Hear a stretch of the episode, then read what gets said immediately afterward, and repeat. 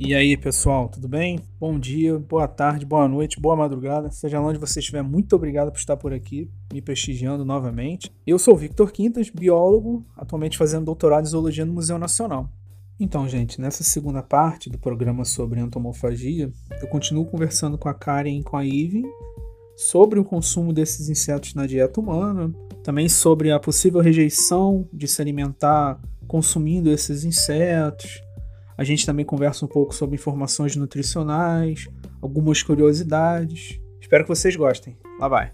Sim, já que nós já abordamos o que é entomofagia, o nosso primeiro contato, a Karen até trouxe umas informações bem legais sobre o corante de cochonilha, né? E a Ivan também comentou que já consumia insetos lá no Pará. Uma coisa que eu estava percebendo, especialmente quando eu fiz uma disciplina da UFPR esses dias, esses dias não, esses meses assim atrás. Na última palestra dessa disciplina, a palestrante mandou alguns artigos pra gente, e um desses artigos comentava sobre um tema bem interessante, um tema que eu acho bem legal comentar, que nesse artigo o autor e os seus colaboradores falavam muito sobre a dificuldade de trabalhar com artrópodes no geral. E dentro dessas dificuldades tem o que a gente chama, né, o que a gente comenta de ranço aos artrópodes, especialmente também aos insetos. Porque muitas vezes a gente pode ver algumas campanhas publicitárias, por exemplo, que vão utilizar o que a gente comenta que é fofofauna. São aqueles animais mais fofinhos, a zebrinha, a vaquinha, o elefantinho, que é bonitinho, fofinho. Sempre quando botam artrópode, por exemplo, são as baratas, né, que trazem doenças, sujeira, o camarão que o cara come cai mal no estômago e tem que tomar um remédio. Quando aparece inseto, acho que tem dois que são os, os reis, né? Que é abelha e borboleta.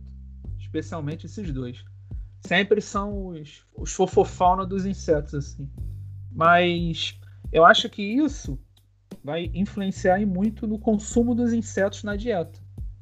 É, muita gente tem um nojo, assim, né? não consegue ver uma formiga comum andando assim no chão que já fica toda nervosa.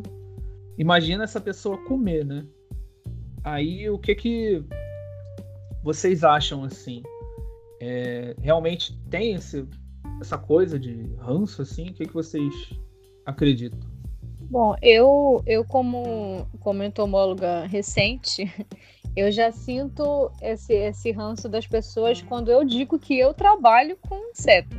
Só o fato de. As pessoas sempre falam assim: ah, me falaram que tu é do Museu Nacional e tal. Aí, aí a pessoa sempre espera que eu trabalhe com mamífero ou com ave. Não sei porquê. Aí quando, quando eu falo que não é isso, aí já jogam pro lado da serpente, porque é mais legal. Aí quando eu digo que é, eu trabalho com inseto aquático, a pessoa já, já fala assim, é, mas tra trabalhar com inseto aquático? Pra quê, sabe? acha que não tem importância nenhuma. Então, assim, eu acho que já, já é, falta um pouco de informação, né, de conhecimento da população para saber o que que realmente é uma praga, o que que realmente vai trazer algum, algum dano e o que que pode te trazer benefício. Então, é, até nessa questão de trabalhar com insetos, a gente percebe essa dificuldade da população em si, né? Quando se trata ainda de alimentação, aí fica pior ainda, porque as pessoas ficam sempre achando que é desnecessário. Por que, eu vou comer um inseto se tem um frango ali, se tem um, um, um, bife de carne bovina e tudo mais, né? Não vem essa. Eles acham que não, não tem necessidade, então eles não precisam. Só se fosse por uma questão de falta de alimento, é que isso seria mais comum, eu acho, né? A questão também de pensar nisso como uma suplementação alimentar, eu acho que é um pouco mais fácil de introduzir esse, esse discurso, pelo menos tratando de Brasil, porque as pessoas são bem fechadas ainda para essa questão de, da alimentação e também de conhecimento dos insetos. É, completando o que você né, falou sobre a questão de as pessoas procurarem né, apenas é, se alimentar de insetos né, na falta né, de outros alimentos, é, a, na pesquisa que eu fiz, né, segundo a Organização das Nações Unidas para Alimentação e Agricultura, que é a FAO, entre 2030 e 2050 teremos 9 bilhões de habitantes no planeta. E a entomofagia é uma das alternativas né, para atender essa demanda da população, até por ser uma solução um pouco mais sustentável, né, porque ela vai, é, vai precisar de menos água, não vai precisar de, né, de ter um ambiente tão grande como se fosse numa pecuária comum. E aí já se pensa né, na, no consumo de insetos nessa questão. Mas eu acho também que é algo muito cultural, sabe? Por exemplo, para a gente aqui enquanto Brasil é uma coisa super regional de, de alguns lugares, né? Norte, Nordeste, alguns lugares assim no interior de Minas que consomem, mas ainda mais se você tratando aqui, por exemplo, Rio de Janeiro e São Paulo, é uma coisa assim quase inexistente. Você não vê as pessoas falando, comentando, e não é meio, exatamente, não é o interesse, né, da pessoa comer por, por existir outras fontes alimentares. Então, assim, é algo muito cultural e é uma coisa que, assim, eu, enquanto nutricionista, eu tento combater o, o preconceito, assim, alimentar, né? Que a gente chama de neofobia alimentar. Que é essa aversão, assim, né? Não querer comer coisas diferentes. E isso não deve, isso não deve acontecer, né? Porque do mesmo jeito que para outras culturas, certas coisas que a gente come pode soar como estranho, então, assim, o fato do, do outro comer inseto, a gente não pode ver assim como uma coisa estranha. A gente tem que entender que é a cultura do outro, entendeu? E respeitar isso. É, sem dúvida. Eu até acho que.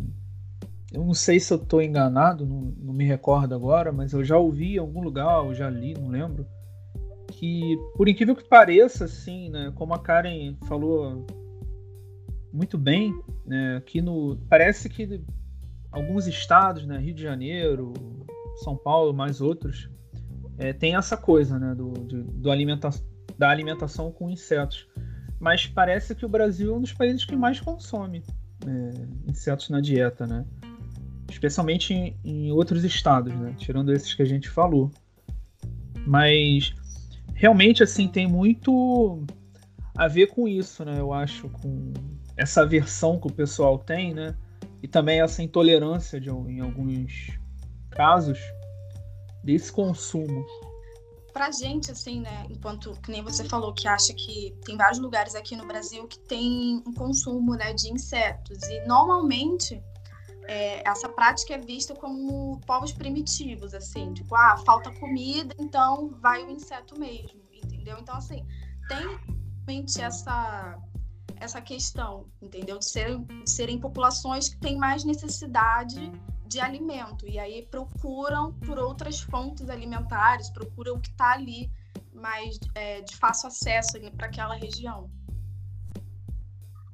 É como se fosse um hábito mais rudimentar, né? Uma coisa mais ribeirinha, uma, uma coisa que vem indígena, né? Sim, totalmente. E aí muitas pessoas pensam, tipo, ah, para que, que eu vou fazer isso, sabe? Não, vem muito é, sentido na, em, em comer coisas assim. É, mas é engraçado que esses povos que fazem isso, eles fazem isso de uma maneira natural, porque os antepassados faziam, então assim, eles não têm aquela aquela esse ranço, né, que ele falou antes. Para eles, eles é, ele, para eles eles, eles correm para isso quando realmente não tem um, uma, uma ave, né, não tem um, um frango ou uma carne, um peixe, para eles é natural. Então a gente vai pegar umas formigas, vai fazer aqui uma, uma comida. É por isso que eu, que eu acho tão imprescindível, né, que a gente consiga deixar esse conhecimento, essa, essa, esse conhecimento mais acessível para a população, sabe? Para mostrar que realmente é possível sim fazer fazer uso dessa alimentação e com relação ao, ao gafanhoto, tipo, o gafanhoto tem 52%, pelo menos aqui pelo gráfico que eu tive acesso, 52% é, de proteína, mais do que um, um bife de, de carne que tem 24% só, sabe? Mas aí, pelo que eu estava vendo aqui, aí a Karen pode me corrigir, é, esses processos ainda da, de, de produção, né, da questão de alimentos com, com insetos, é um pouco mais caro ainda, ainda é mais custoso do que a questão de, assim, no sentido da venda, sabe? Pelo processo em si, ficaria um pouco mais caro, um pouco mais caro do que comprar uma carne. A, pelo menos é o que o site está mostrando aqui, mas eu não tenho certeza.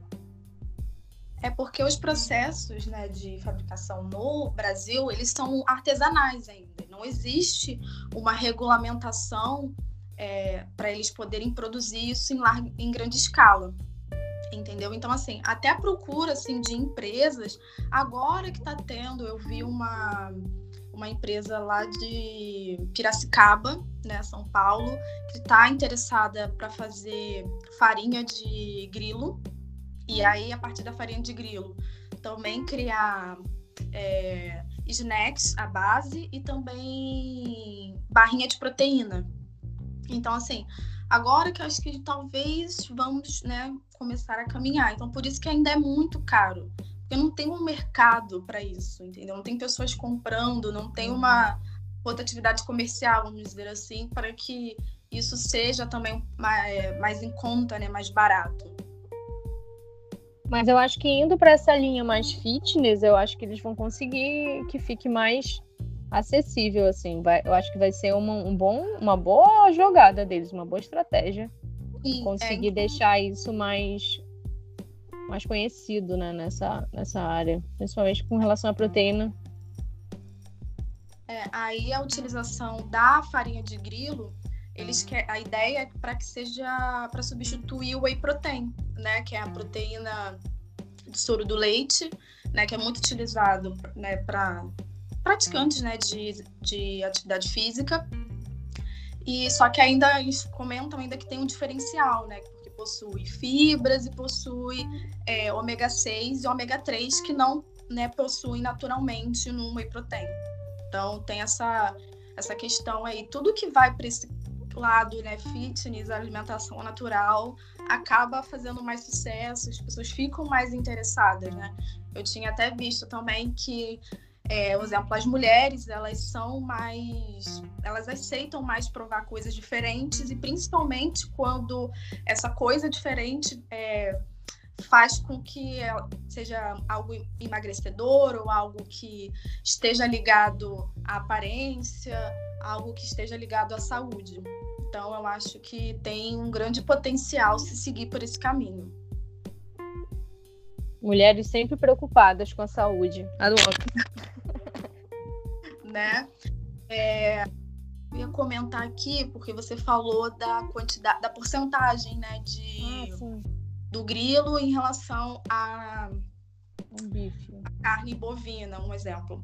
Só que uma coisa que a gente tem que pensar, que um exemplo, se a gente comer 100 gramas de carne ou frango, é tranquilo, sabe? A gente consegue comer tranquilamente em uma refeição de boa. Agora, se você pensar em 100 gramas de inseto, eu acredito que seja muita coisa. Então, ah. assim, esses gráficos, eu acho eles muito tendenciosos, sabe? Então, assim, você pegar as proporções, apesar de serem né, em 100 gramas, quando você vai colocar para o consumo, elas são feitas de formas diferentes, entendeu? Então, assim, tem que ter um pouco sim, de atenção nessa, nessa questão. Nessa porcentagem, né? E eu, eu ia até falar isso agora. Com, é, quando eu comi a primeira vez, 2017, a gente não tinha quase lanchado à tarde, assim, tem esses coffee breaks, né? Eu não tinha quase comido nada, e aí eu comi, é, eu fiz é, participei dessa degustação, era umas quatro e meia, mais ou menos. Eu cheguei em casa nove horas e eu não tive fome.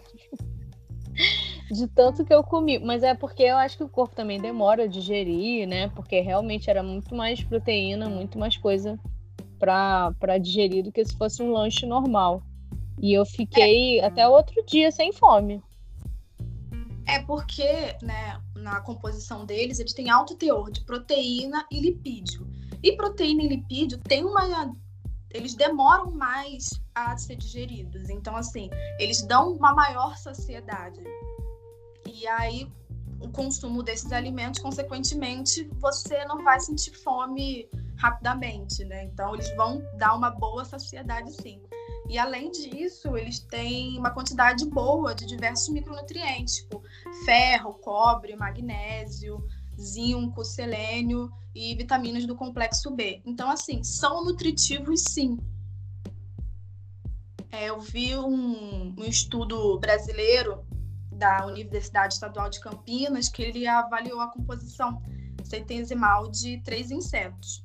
Vou falar aqui os nomes, mas assim, espero que esteja falando corretamente, que é tenébrio molitor, zobasmório e o grilus assimilis.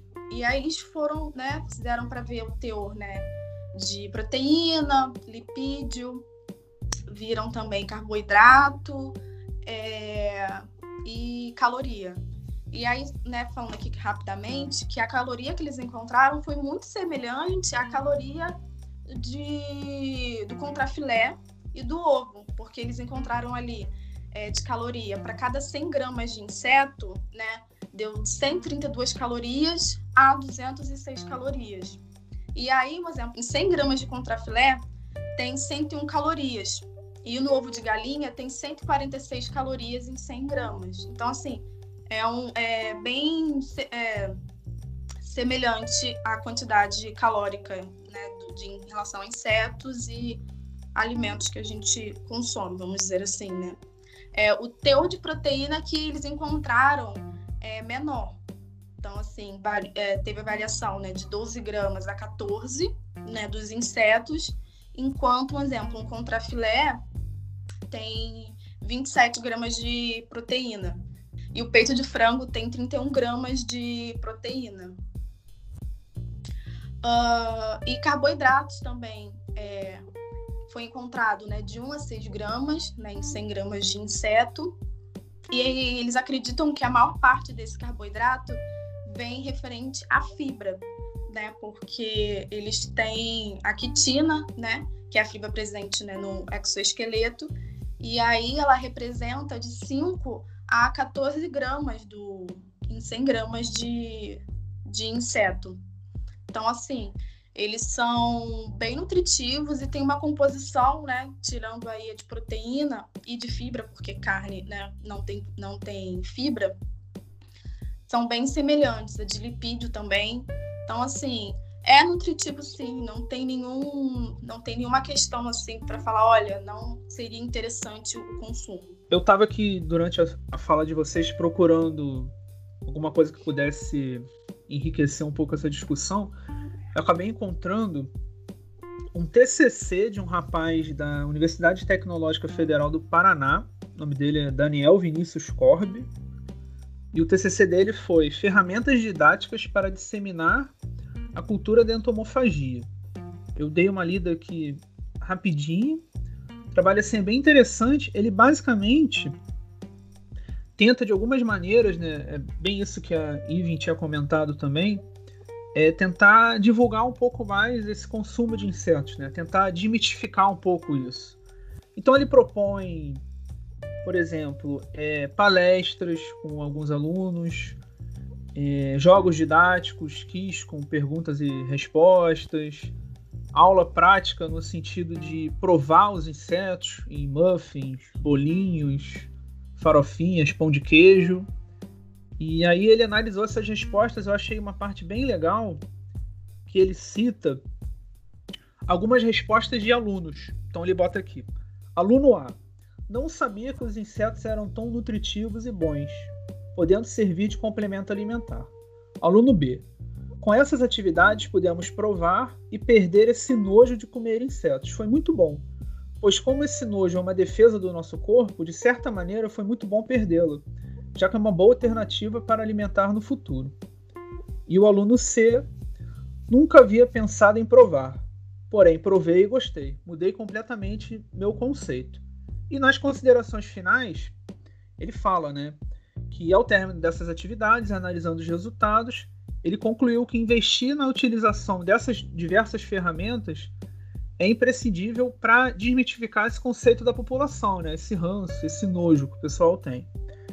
Então, levando essa informação para a galera, é, conseguiu, né, pelo menos ali no espaço amostral dele, abrir esse leque de possibilidades para esse pessoal, né, que o consumo de insetos realmente traz benefícios e é uma perspectiva para o futuro.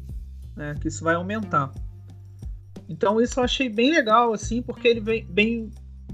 Porque ele vem bem de encontro com o que, que a Ivan estava comentando, que é realmente assim mais necessário fazer uma propaganda melhor, né? Isso aí até entra no viés de divulgação científica, não só de falar de entomofagia, mas também falar do que, que por exemplo, eu e Ivan estudamos no doutorado, divulgar o trabalho para o pessoal, né? Isso também é muito importante.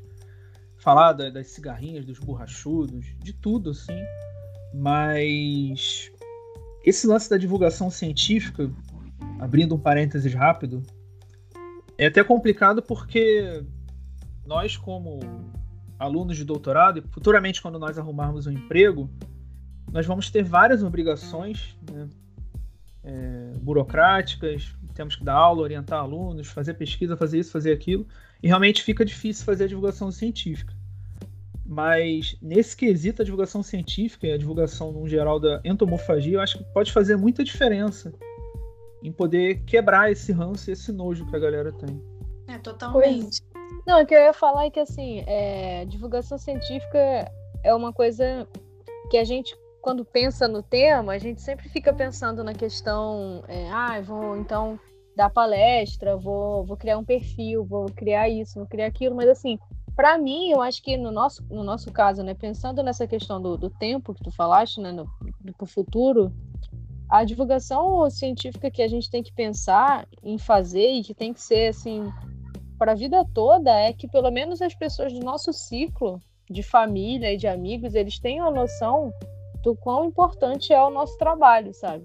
Por que, que a gente para para estudar aquilo ali? Porque eu acho que quando a gente para para falar sobre o que a gente faz, que o que a gente gosta e tudo mais, e, mostrar a importância daquele trabalho, eu acho que acaba disseminando, assim. Eu lembro que quando eu comecei a trabalhar com isso, era muito mais difícil do que hoje. Hoje em dia, as pessoas já mandam mensagem para mim quando vem um inseto, qualquer inseto, que eles acham que eu sei tudo. Né? Querendo ou não, quando a gente divulga essa questão do, do nosso trabalho, da, nossa, da importância dessa pesquisa e tudo mais, para o nosso ciclo de amigos e ciclo familiar, a gente acaba virando um referencial de, de quem pode ajudar em alguma situação desse tipo. Então, assim, eu recebo foto de amigos ah, Ivan, apareceu um inseto aqui em casa, apareceu isso aqui. Aí eles mandam qualquer foto, qualquer inseto, que eles acham que eu sei todos, né? Não é o caso. Mas sempre eles lembram assim, porra, Ivan trabalha com isso aqui, ela pode me ajudar. Eu acho que a, a, nesse sentido é também uma divulgação, sabe? Científica também. Porque as pessoas acabam tendo noção de que o nosso trabalho é um trabalho que é, é, tem que ser levado a sério, é um trabalho que a gente é, demanda tempo, demanda dedicação, demanda muita coisa. Então, quando as pessoas não tinham muita noção do que eu fazia na faculdade, por exemplo, é, eles achavam até meio bobo, mas depois que, que eu fui para o museu e eles começaram a perceber que eu fazia campo, faz, é, ficava dias no campo, né, fazendo, eles começaram a entender que aquilo ali é uma coisa séria mesmo. É, eu acho que essa questão da divulgação é importante para também trazer as pessoas para algo que elas acham que é muito distante delas, assim, que é algo assim, vamos dizer, tipo, em nível só de laboratório e, e dados assim super complicados e que não tem como ser levado para a prática, assim, né, para o dia a dia, de como que a, a ciência pode influenciar na vida da pessoa. Então eu acho que assim é algo muito importante que deve ser feito assim de uma maneira bem ampla, assim, para atingir todos os níveis, assim, todas as pessoas e trabalhar com a linguagem assim em relação a essas pessoas, para que todos tenham o, o mesmo conhecimento. Sem dúvida. Eu, infelizmente, já passei por alguns casos de que, por exemplo, o, os insetos que eu estudo, eles se alimentam só de seiva vegetal, né? Como alguns amigos falavam, não chupam sangue. Então não tem importância nenhuma por isso. Não, não, não chupa sangue, não passa doença para o humano. Então não tá valendo nada estudar, sabe? Mas aí eu sempre brinco falando: ah, se tu gosta de um milho, de uma laranja, de algo assim, aí tu pode ficar sem, porque aí eles passam doenças para essas plantações. Mas. Aí tu já ameaça, né? Já que a pessoa te zoa, tu vai ah, falar, ai, tu pode morrer, sabia? É, tu pode não morrer de doença da cigarrinha, mas pode morrer de fome. É, que nem o pessoal que trabalha com vertebrado, que sempre me zoa. Ah, porra, fica trabalhando com mosquito. Eu falo, é, querido, mas se meu mosquito virar vetor de doença, não adianta uma cobra chegar, não. O mosquitinho te mata. E, e né, voltando né, ao assunto da, da entomofagia, eu acho que as pessoas acham que viu ali a formiga andando na parede, ela vai pegar e vai comer. E eu acho que é isso que meio que assusta, né? Elas não entendem que é todo, né, ainda mais se você for produzir realmente, ou de forma artesanal, ou em grande escala, mas é um é, o inseto ele vai ser criado né, em cativeiro com todas as, as coisas certinhas ali para não ter nada para não dar nada de errado toda uma segurança né? Então assim não é ali vou pegar aqui uma barata e vou comer. Então acho que as pessoas têm muito isso em mente e aí que trava mesmo né que a pessoa tem nervoso de ver uma barata no chão, imagina comer. E acha que vai pegar doença, que não, há, não consegue perceber que, tipo, um inseto pode ser fonte, né, uma fonte nutricional. Só vê doença e nojo e acabou. Não pensa além disso. Pois é, é, isso daí é até interessante que você falou, porque com certeza a maioria das pessoas assim acha que aquele bolinho que tá com uma barata, por exemplo, para consumo, né? Vai ser a barata que o cara pegou ali no bueiro. Mas não é, né? Tem toda uma sanitização, né? Ela é criada em locais apropriados para isso, para poder consumir e tal. Não vai ter nada assim. Não é pegou a formiga da parede, a barata do bueiro e vai comer. Também não é assim. Isso realmente também tem que ser mais divulgado, né? Eu lembro que quando eu fiz a disciplina de entomologia cultural no meu mestrado lá no Museu Nacional, é, o professor Alcimar passou vários vídeos assim sobre entomofagia, inclusive mostrou, ai, se eu não me engano, foi tipo uma fazenda, algo nesse sentido, onde o cara criava larvas de besouro, se eu não me engano, realmente para consumo. Então, tipo, não é você vai coletar ali, sei lá, na floresta da Tijuca, achou um uma larva de besouro, botou na boca, comeu que nem fosse o Timão e Pumba, não é? Não, tipo, não façam isso. Por favor. Não façam isso. Porque não sei, né, a gente tá falando aqui, né, sobre alimentação e aí as pessoas podem achar que é qualquer coisa. Então, deixar aqui o aviso de não façam isso. Bem sério, é, né? Não, tem, todo, tem todo um padrão, né, de, de como preparar. Fica, é, o bicho fica 24 horas sem se alimentar para limpar. Eu não, não lembro agora, mas eu acho que de, eles devem dar algum tipo de, de alimento que facilite essa limpeza, porque também não tem como pegar cada um dos bichos e, e limpar, né? Abrir, tirar e limpar. Mas tem esse, esse processo aí de algumas horas que o bicho fica sem se alimentar que aí ele esvazia o conteúdo intestinal, né, estomacal, intestinal. E aí fica, aí depois ele passa pelo processo de desidratação e aí então é que ele é posto para consumo, né? Uh, e outra coisa, né, já que eu dei atenção aí para não sair comendo qualquer inseto que veio assim, né, de maneira de qualquer jeito, né, os insetos, tal como os crustáceos, ambos integrantes do filo de, dos artrópodes, têm o, o exoesqueleto à base de quitina, capaz de provocar reação em consumidores sensíveis. Então, quem for alérgico, é bom ter atenção. No caso, é, então eu não poderia, porque eu sou alérgica a frutos do mar. Oh, meu Deus do céu. E... Então eu nem vou poder te levar no Entomo Rio mais. Não, eu posso ir pra dar um passeio, né? Pra conhecer, pra ver de perto, porque eu nunca vi de perto. Mas. E aí, galera, curtiram essa segunda parte? Eu acho que se vocês gostaram, vão gostar muito mais da terceira e última parte na semana que vem. A Ivy e a Karen estão arrebentando. Tá muito maneiro e muito interessante mesmo fazer esse programa com elas. Bom, espero vocês semana que vem. Muito obrigado por todo o apoio e por toda a divulgação aí, meus queridos. Qualquer coisa, só chamar no Instagram ou então mandar um e-mail. Coloquei o contato na descrição. Valeu, gente!